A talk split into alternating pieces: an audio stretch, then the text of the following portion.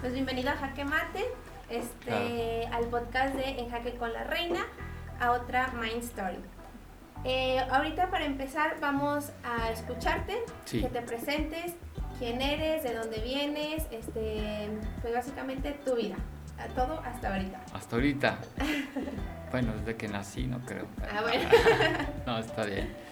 Pues muy bien. Bueno, mi nombre es Pablo César Ibáñez. Yo nací en la Ciudad de México. Eh, radicamos en Aguascalientes desde que llegué aquí a la prepa, segundo semestre de la preparatoria. Aquí estudié en la Universidad Tecnológica de Aguascalientes. Y pues bueno, ya a tiempo presente, pues, estoy casado, tengo tres hijos, eh, tengo 46 años y pues tengo mi empresa que se llama Ingeniería Integral de Aguascalientes. Platícanos un poquito sobre ingeniería integral, qué, qué es lo que hace, a qué se dedica, este, y por qué en Aguascalientes. Ok. Bueno, eh, Ingeniería Integral de Aguascalientes, eh, nuestra empresa está especializada en lo que es el, ah, la proveeduría de sistemas de análisis de imágenes para microscopía, lo cual significa instalar cámaras, software y kits de automatización para microscopios, específicamente para microscopía, ¿no? Entonces, eh, trabajamos mucho en el área metalúrgica, eh, en los laboratorios de control de calidad de la industria automotriz, también algo de aeronáutica. Entonces, por ahí donde trabajamos y ahí es nuestra, nuestra digamos, eh, expertise o nuestro core business está orientado en eso. Pero adicionalmente proveemos otros equipos de control de calidad para pruebas de dureza de metales, etcétera, ¿no? Y bueno, ¿por qué Aguascalientes? Bueno, como te decía, yo llegué a Aguascalientes desde la prepa, aquí estudié. Terminé en el 97 en la Universidad Tecnológica. Tuve la oportunidad de trabajar en una empresa petrolera eh, por cuatro años, Ok. que ahí fue donde conocí a la que hoy es mi esposa. Eh, ambos decidimos salirnos de trabajar allá y montar nuestra empresa y pues escogimos eh, Aguascalientes. ¿Tu esposa es socia también? Sí, Ok, sí. perfecto. ¿Cómo han llevado a cabo esa parte de socio y pareja? Digo, es algo muy difícil, Sí, pero ¿cómo lo hay, o sea, cómo han ido, cómo separaron esa parte de lo sentimental con laboral? Pues mira, separarlo no puedes. O sea, porque, y lo, bueno, lo que hemos logrado hacer es, creo que a base de acuerdos, ¿no? Porque sí, sí llegamos al punto donde tenemos que poner un límite entre lo que son las actividades de la empresa y lo que son nuestras actividades en casa, ¿no? Ok. Más sin embargo, no lo puedes separar del todo. Eh, justamente este año cumplimos 20 años de casados. Ay, Entonces... Casi igual que empezaron Ah, igual, Sí, ¿no? empezamos con la empresa y, y nos casamos. Entonces, pues eh, seguimos trabajando en la manera de poder disfrutar más nuestra parte de matrimonio personal, nuestros hijos, sin que luego las broncas del negocio nos afecten, ¿no? Que, que por ahí es el tema donde se pone más complicado, porque cuando todo, to- cuando todo va bien es más fácil. Y de estos 20 años que han estado en la industria, ¿cuál ha sido como el mayor reto que han enfrentado? Bueno, hay varios. El primero, puedo decir que fue cuando dejamos de trabajar para la empresa petrolera y pusimos nuestro negocio, sin tener idea de lo que se trata realmente eh, un negocio y crear una empresa. Éramos muy buenos en nuestro trabajo, en lo que hacíamos, y, y pensamos que con eso nos iba a bastar como para tener una empresa lo cual creo que nos hizo nuestra cur- nos hizo tener una curva de aprendizaje de 6, 7 años más o menos, muy complicada. Eh, y, y digo, calculo ese tiempo porque más o menos des- después de 6, 7 años de, de que ya llevamos el- la, la empresa, leí el libro del mito del emprendedor. Y yo dije, ay, no manches, si esto lo hubiera leído desde un principio, me ahorro 5 años de dolores de cabeza, ¿no? Pero bueno, hasta que ya lo leí dije, ah, ok, bueno, ya entendimos un poco más de cómo es la diferencia, el hecho de que realmente seas bueno para hacer algo no necesariamente te califica como para que lo puedas llevar en una empresa. Ajá. Entonces, las habilidades y cualidades de empresario son diferentes a las de un buen ejecutor de, un, de una tarea en específico. ¿no? Claro, y que, por ejemplo, ahorita hablas de habilidades, ¿qué habilidades como empresario tuviste que aprender este, pues para estar donde estás ahorita, no? Ya. Pues bueno, una, entender al negocio como lo que es eh, y saber aprovechar bien las oportunidades que se te presenta para armar un buen equipo de trabajo. ¿sí?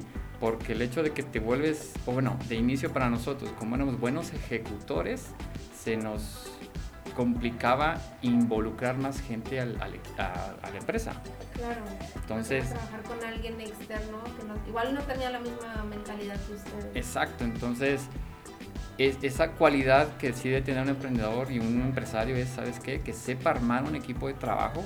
Creo que el mejor ejemplo puede ser como en un equipo de fútbol, que sepas poner bien al portero, a la defensa, medio y delanteros, o sea, que sepas ubicarlos a cada uno y que sepas incorporarlos y que también puedas sentirte cómodo con la dirección. Claro.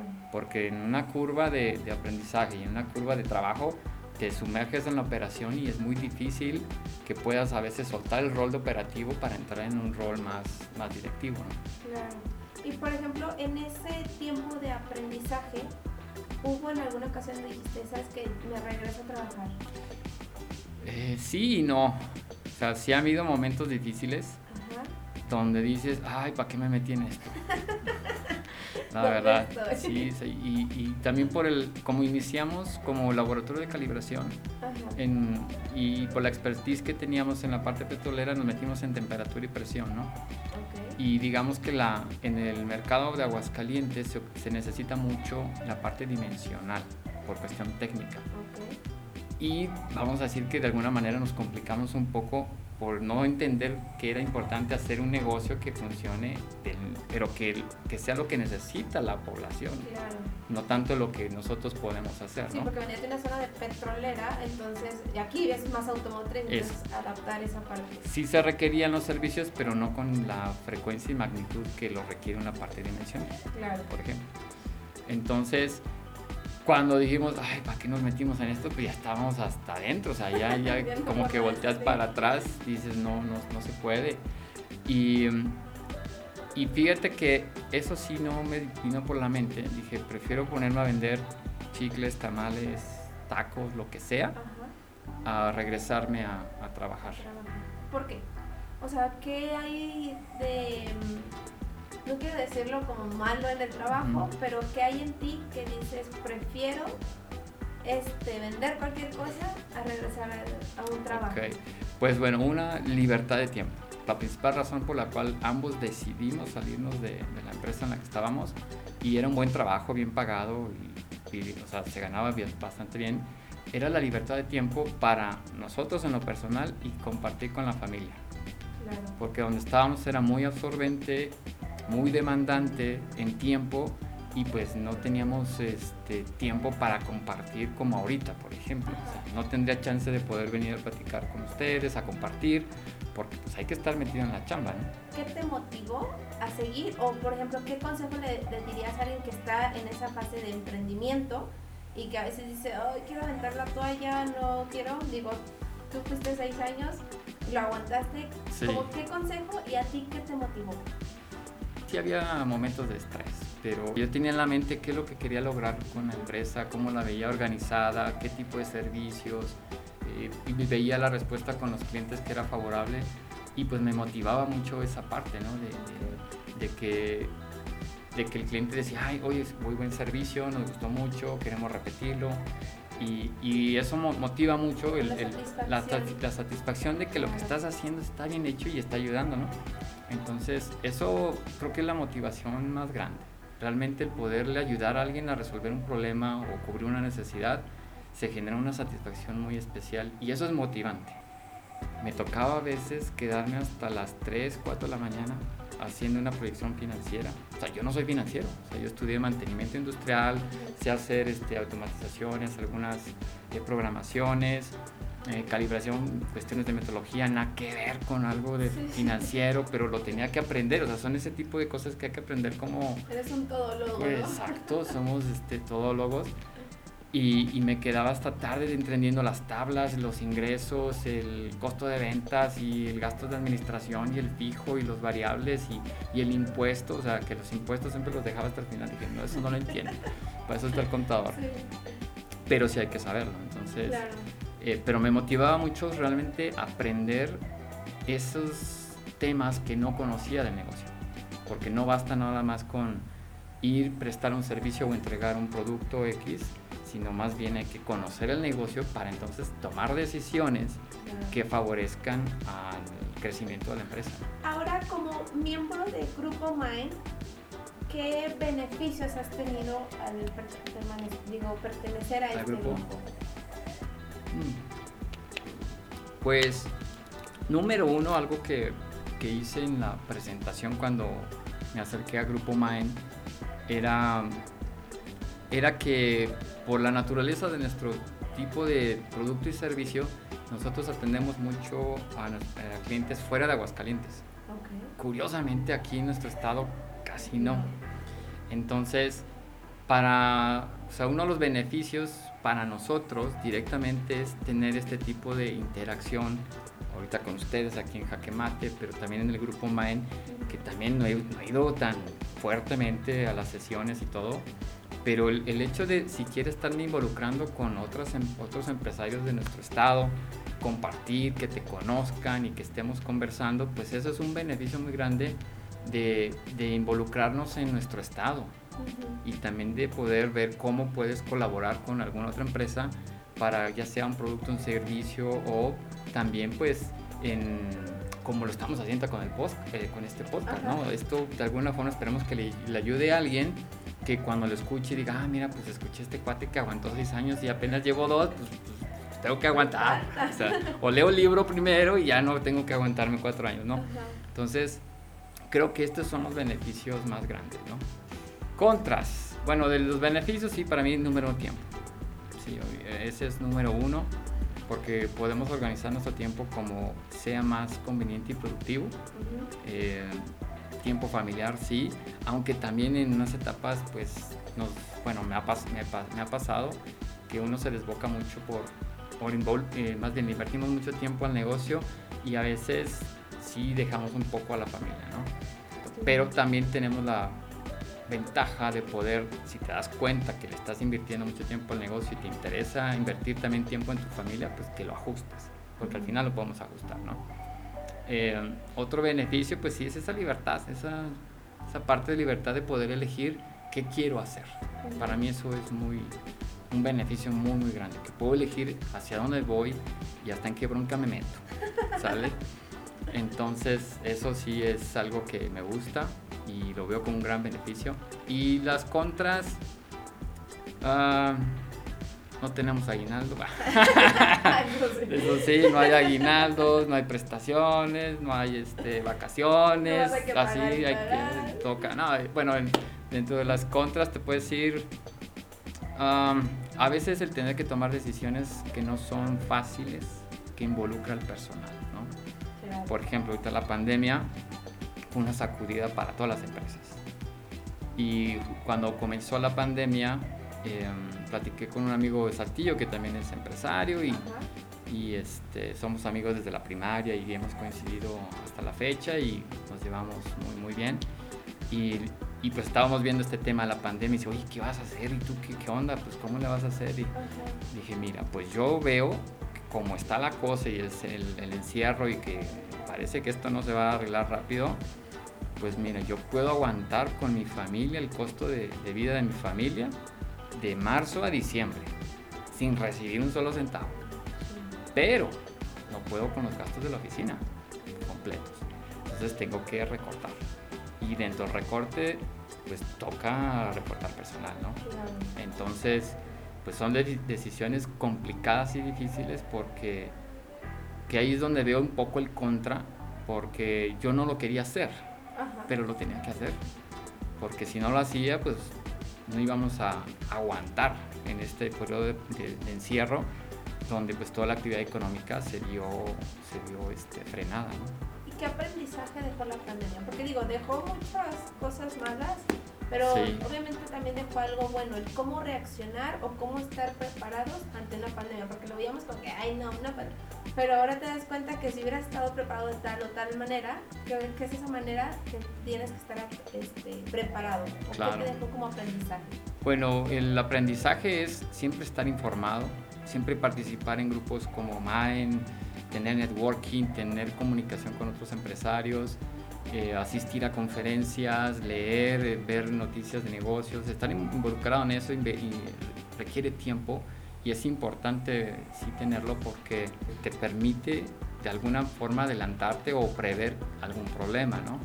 Entonces digo, el aprendizaje es, pues sí, siempre estar informado y en el momento que te toca tomar una decisión, aplicarla. Porque si te tardas un poquito más, dependiendo la condición financiera y, y, el tipo de negocio y, eh, y, tu mercado, pues si no te ajustas rápido, pues te quedas en el camino, ¿no? Sí. ¿Y hubo alguna idea de si esto no funciona, qué otro negocio ponemos? ¿O qué ah, sí, claro.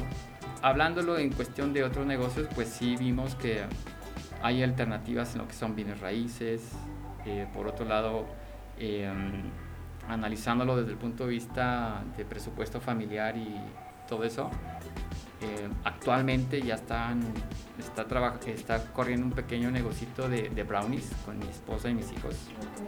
Eh, mi, hija más grande entró en un proyecto en la prepa, este, perdón, en la secundaria, y salió el producto del brownie. Entonces, eso fue en la secu y ahorita que está en la prepa, pues dijimos, pues hay que ponerlo a, realmente a jalar porque tuvo buena recepción el producto, el brownie. Y a la fecha, ahorita pues ya se tienen, pues, a medida de pedidos, pues se van entregando a la semana 50 y 60 brownies, cosas así. Y digo, o sea, en otro momento a lo mejor no, ni siquiera lo pelamos, ¿no? Y en cambio ahorita por la pandemia dices, pues hay que intentarle lo que sea, ¿no? Y tú, bueno, ahorita que escucho de tu hija, tú como papá, ¿qué consejo le darías a otros papás? Y también, o sea, para apoyar a tus hijos en el ámbito este, de emprendimiento. O sea, porque a veces pasa que tú como eh, quieres emprender y las primeras personas que te dicen, no, estás loco, no sé qué, son tus, pues sí, tus familiares directos, ¿no?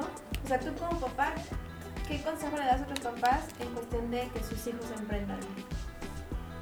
Pues bueno, como papás tenemos que mm, tener la mente abierta a las diversas opciones en las cuales nuestros hijos puedan sentirse o atraídos para realizar cierta actividad.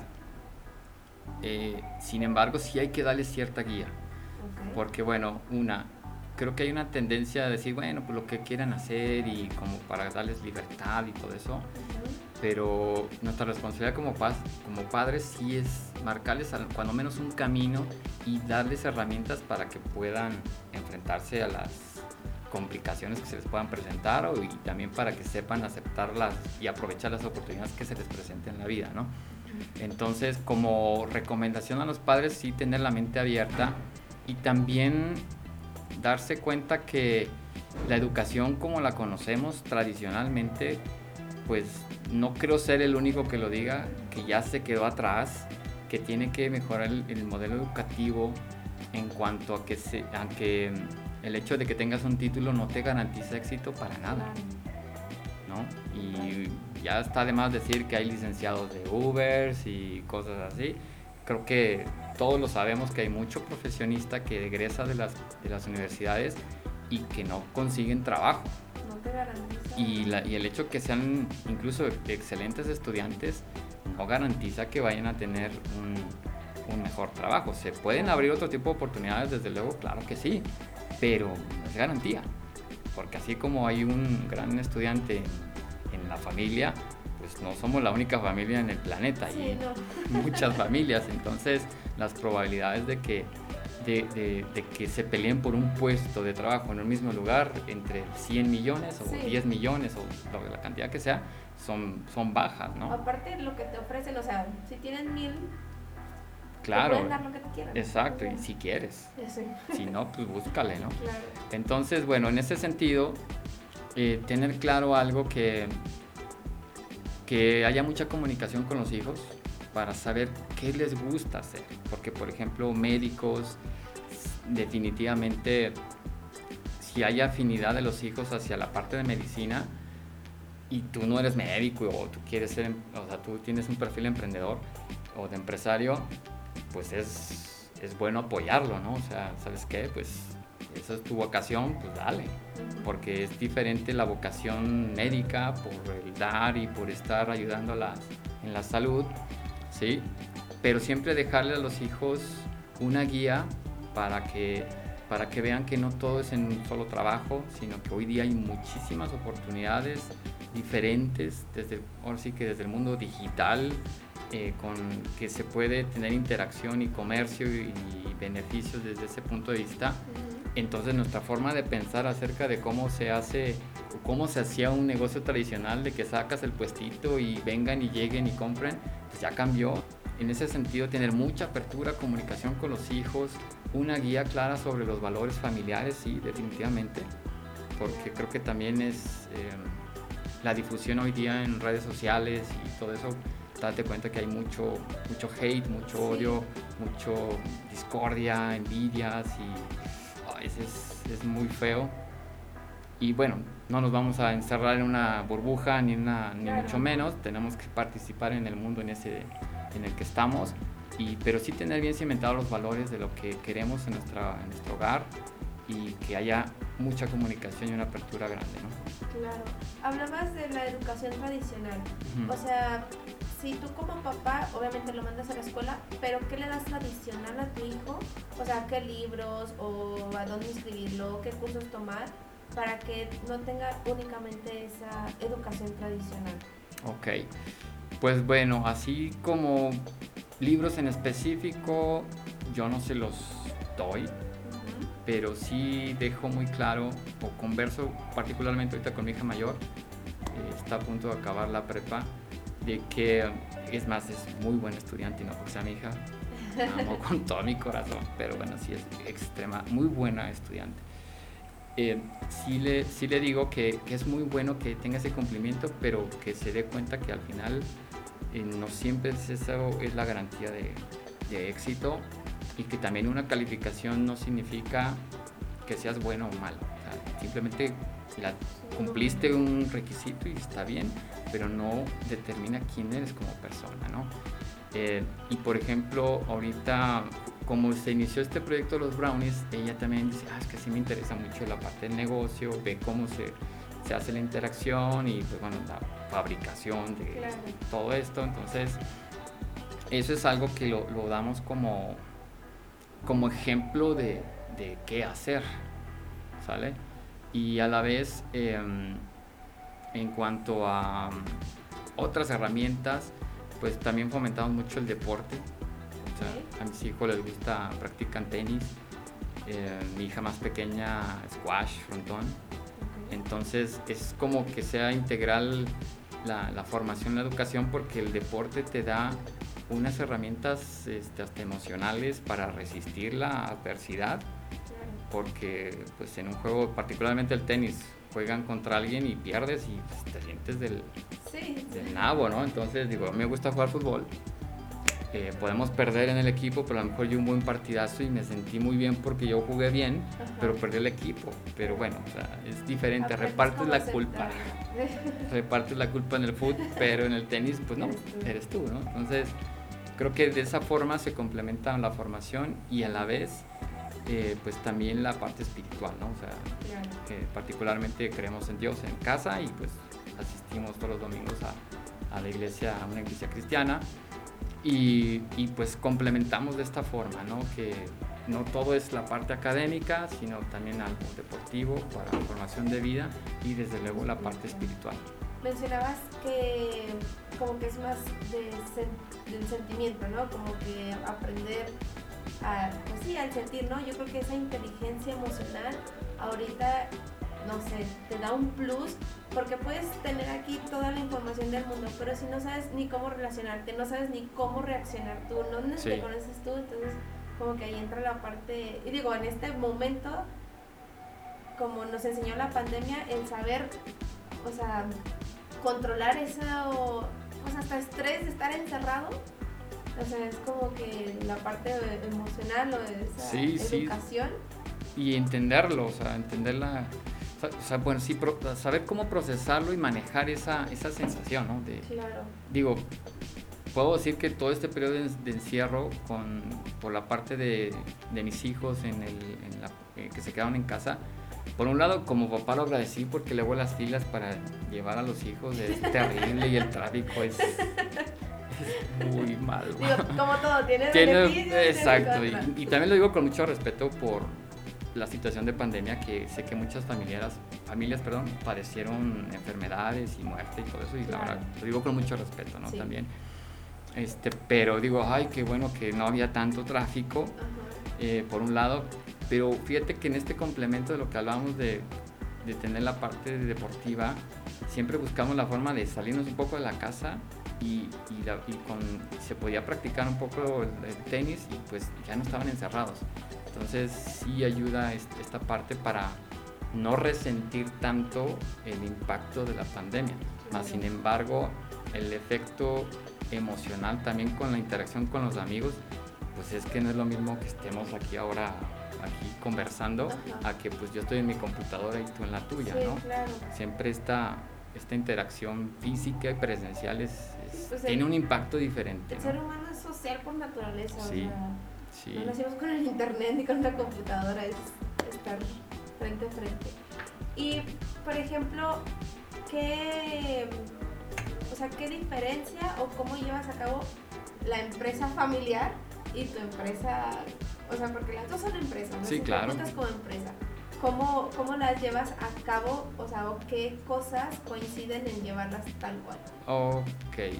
Bueno, al menos, mira, en el caso de los brownies, yo no me encargo. Eso sí ya es cosa de mi esposa con mis hijos. Desde luego que participo, vamos a decir, más como consejero. Okay. Eh, Oye, mira, háganla así. Este, en el proceso, mira, estandarízalo para que sea más fácil, contabiliza. Mi esposa es buenísima para contar, entonces no le tengo que enseñar. Pero al menos sí sugerencia para em, cómo, cómo organizarse. Me gusta mucho el marketing ahora, entonces y les ayuda a hacer el logo y cosas así, ¿no? Pero vamos, el, no participo tan activamente. Sí acompaño a mi esposa a hacer las entregas y le ayudo a empaquetar. O sea, mi participación es más de. No tan directa, ¿no? Más de ayuda y porque también hasta me distraigo y pues cotorreo con mi esposa en lo que estamos guardando brownies y así, ¿no? Por último, este, algún, bueno, ya hablando de, de tu empresa como tal, ¿cuál es tu diferenciador? En el diferenciador lo, puedo notar de, dos ángulos. Uno que está relacionado con el tipo de producto, en específico el software que manejamos, eh, porque nos permite, hablando específicamente de, la automatización de microscopios, em, podemos automatizar diversas marcas de microscopios. Quiero decir, por ejemplo, hay una, hay una marca de microscopios que vende también cámara, software y puede automatizarlo. Pero ellos solamente venden lo suyo, o sea, lo de su marca. En cambio, nosotros podemos instalarle cámara y software a un microscopio de una marca y de cualquier otra. Y los podemos automatizar a, a, los demás. Entonces, pero ellos, o los que son de una sola marca, solamente se enfocan en los suyos. Ellos no se enfocan en los de otras marcas.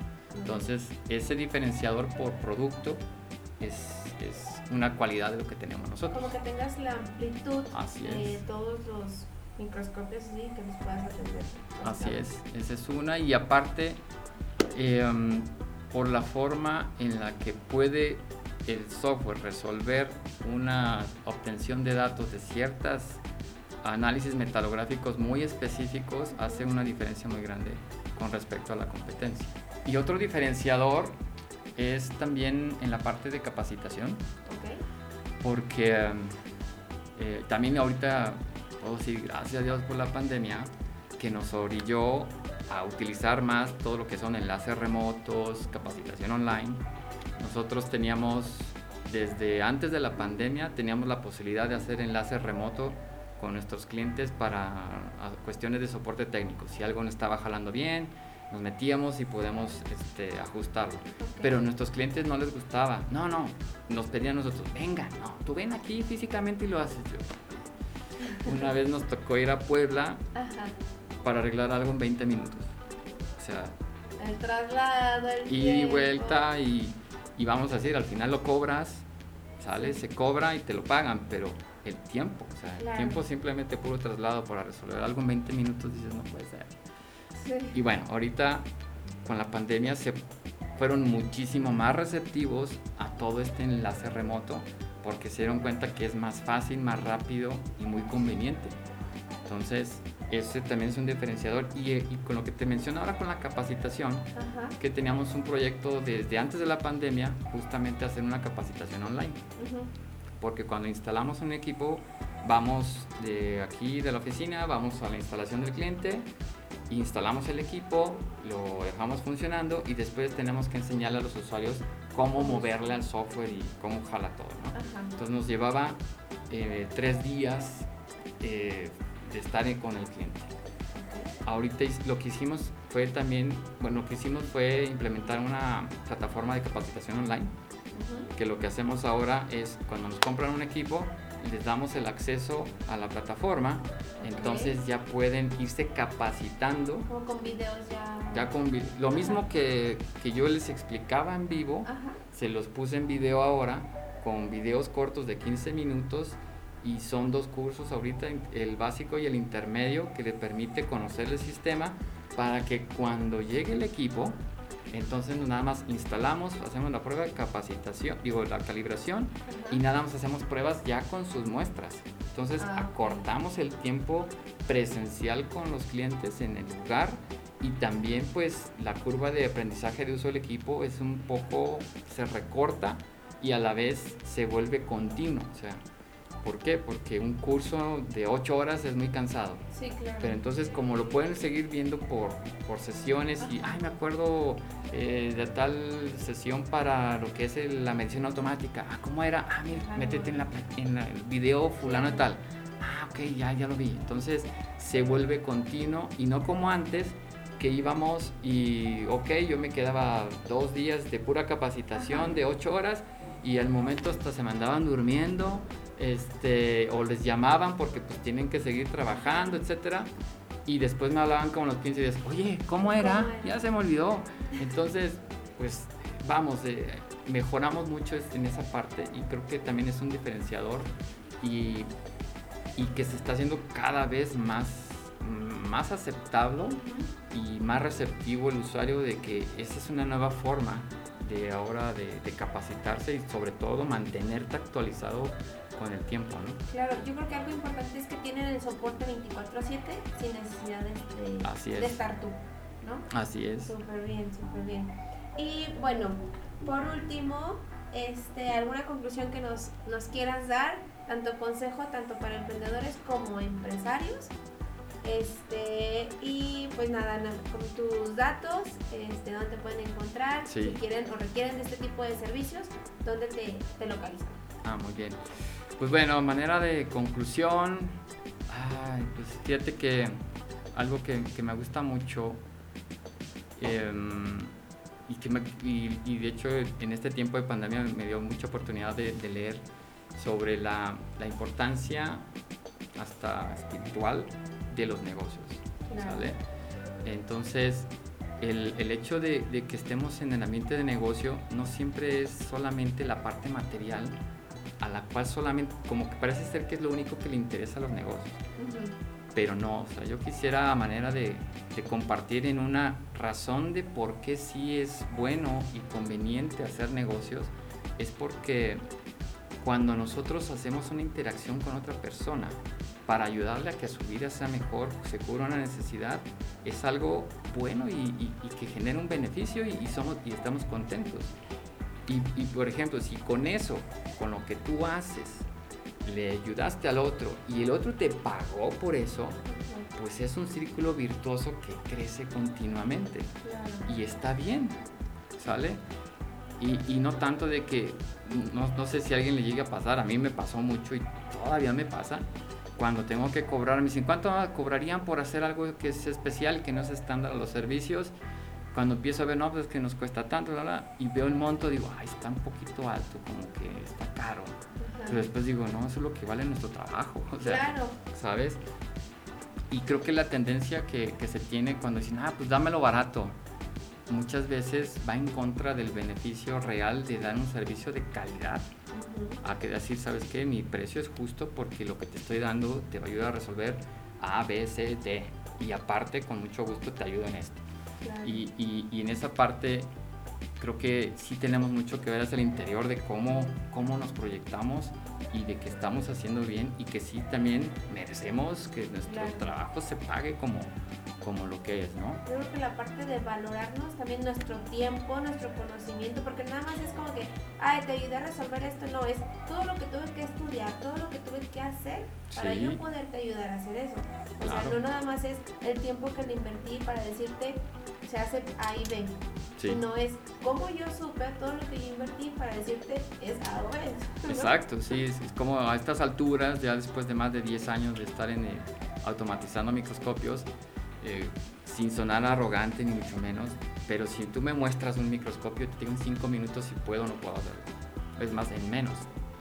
Si tú me dices, oye, le quiero poner cámara, software y automático, yo te puedo decir en 2-3 minutos si se puede o no se puede. Así de fácil. Entonces, pero ya es el, el tiempo de haber aprendido por más de 10 años y antes decía, pues déjame ver cómo le hago y empecé a investigar y ahorita no, no, sí se puede y no se puede.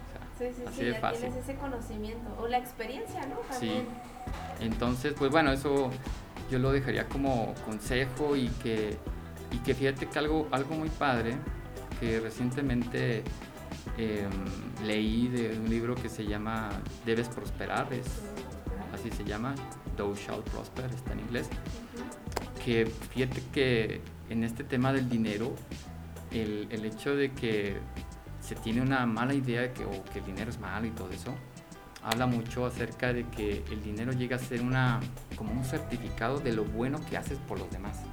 Pero a mí me gustó mucho entenderlo también por ese lado, porque nos permite enfocar el negocio o la empresa de una forma en la que puedas eh, ayudar y dar un beneficio y, que si por alguna razón se te están deteniendo cierto tipo de ventas o, se te está recortando el ingreso, muy probablemente es porque no estamos ayudando o no estamos acercándonos a más personas.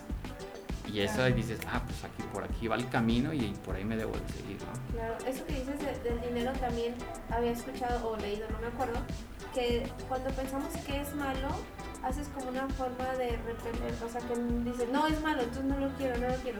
Y al contrario, o sea, no es malo, es un medio, pero no, o sea, cambiar ese chip de que es malo, porque luego también las personas se quedan como estancadas en lo mismo porque piensan que, o que los empresarios son malos o nada más porque tienen dinero, pues en realidad pues no, o sea, si tú quieres dinero solamente... Pregúntele cuántas deudas tienen los empresarios y a veces cuánto tienen que aguantar para para que todo esté a flote, ¿no? Pero sí. Claro, claro.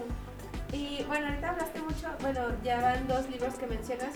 Sí. Platica cinco libros, o bueno, tres libros que recomiendas para emprendedores. Emprendedores, sí. Pues sí o sí, el mito del emprendedor. para que te ahorres dolores de cabeza seis años. Sí, por favor, mito del emprendedor. Ese es, ese es buenísimo. Em, otro me gustó mucho el de em, el monje que vendió su Ferrari. Ah, es, cortito, es muy bueno para entender mucho sobre, sobre, la, sobre esta parte del balance personal y, de vida, ¿no? Es muy, muy, muy importante. Eh, está el otro de em, sí o sí, padre rico, padre pobre. Sí, o sí, De cajón. El otro también que es muy bueno, ay, se me estaba oyendo el título, es, ah, que lo, lo leí el año pasado, es el de piense y ah, piense y hágase rico, sí. Sí, sí, es piense y hágase rico. Ah, creo que sí. Sí, sí algo así. Ese es buenísimo. Tiene también un fondo este vamos a llamarle filosófico, espiritual muy fuerte y muy importante que, nos hace ver las cosas como, como deben de, de alguna forma te alineas a este, a, este, a lo que tú mismo decías, ¿no? De que no veas el dinero como algo malo, sino que también entiendas que mucho de lo que estamos pensando que nos va a hacer daño realmente no, no nos hace daño, sino que al contrario, más bien te estás quedando atrás y para avanzar necesitas romper ese tipo de, de, pensamientos que no favorecen, ¿no? Claro. Este, van tres, ¿verdad? Van cuatro, ¿no? A ver, dijimos. Ah, sí, era el mito del emprendedor, Padre Rico, Padre Pobres, eh, Piense y Hágase Rica, El que vendió Ferrari y déjame pensar en otro. Bueno, el de Thou Shall Prosper, que está en inglés, no he visto la traducción en español, es de, del rabí Daniel Lapin, es un rabí judío. Entonces, ese está bueno también, porque da muchos principios bíblicos acerca de lo que pasa en los negocios. Y pues bueno, me gusta mucho esa parte de ver el fondo de por qué funcionan los negocios y todo eso, ¿no? Claro, Gracias. Y ya por, ahora sí, por último, que se nos va. Este, ¿Dónde te Ahora sí, por último, después de tres veces. ¿Dónde te encuentran? Si requieren de tus servicios, ¿dónde solicitarlos? Tus páginas, este, Facebook, LinkedIn. Ya. Bueno, eh, nuestra oficina está en Avenida Independencia, 1906, Interior 101, en la colonia Vías de San Nicolás, cerca de, Colosio y el Colegio Cedros. Um, eh, mayormente es más fácil encontrarnos en la página web www.ingintegral.com. Ahí tenemos información sobre lo que hacemos y, y productos que manejamos, los servicios y en la página de contacto nos pueden este, enviar alguna solicitud para lo que necesiten en cuanto a microscopios, durómetros, servicios de calibración para, para este tipo de equipos. Eh, también tenemos nuestra página de LinkedIn como ING Integral. Eh, tenemos, em, nos pueden buscar como ING Integral y va a aparecer la, la empresa. En Facebook también, Instagram eh, y también YouTube, nuestro canal de YouTube de Ingeniería Integral aparece. Y este, y por ahí sería la forma de, contactarnos, sí. Ok, perfecto. Pues Pablo, muchísimas gracias por, por venir, compartirnos tu, tu historia y pues nada, agradecerte. No, pues yo también agradecido y por el tiempo, el espacio y pues que esperemos que esto le ayude a alguien más, ¿no? Muy bien, muchísimas gracias, Igualmente, bye, bye, bye.